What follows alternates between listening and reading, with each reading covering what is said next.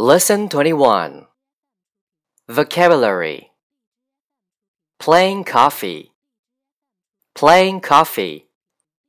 Mocha, mocha.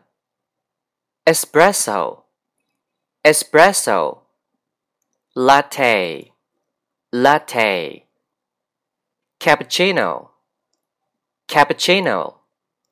Decaf, decaf. Americano, Americano. Lemonade, lemonade.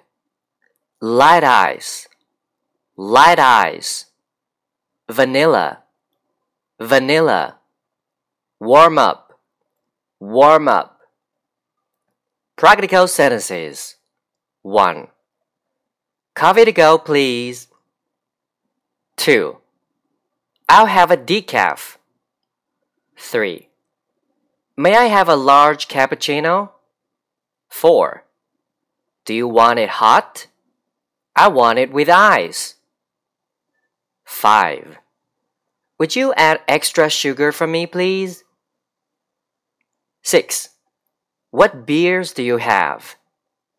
7. Would you warm it up, please? 8. Excuse me, is this seat taken? 9. Let's have another beer. No thanks, I'm a lightweight. 10. Let's get drunk. Bottoms up. Cheers.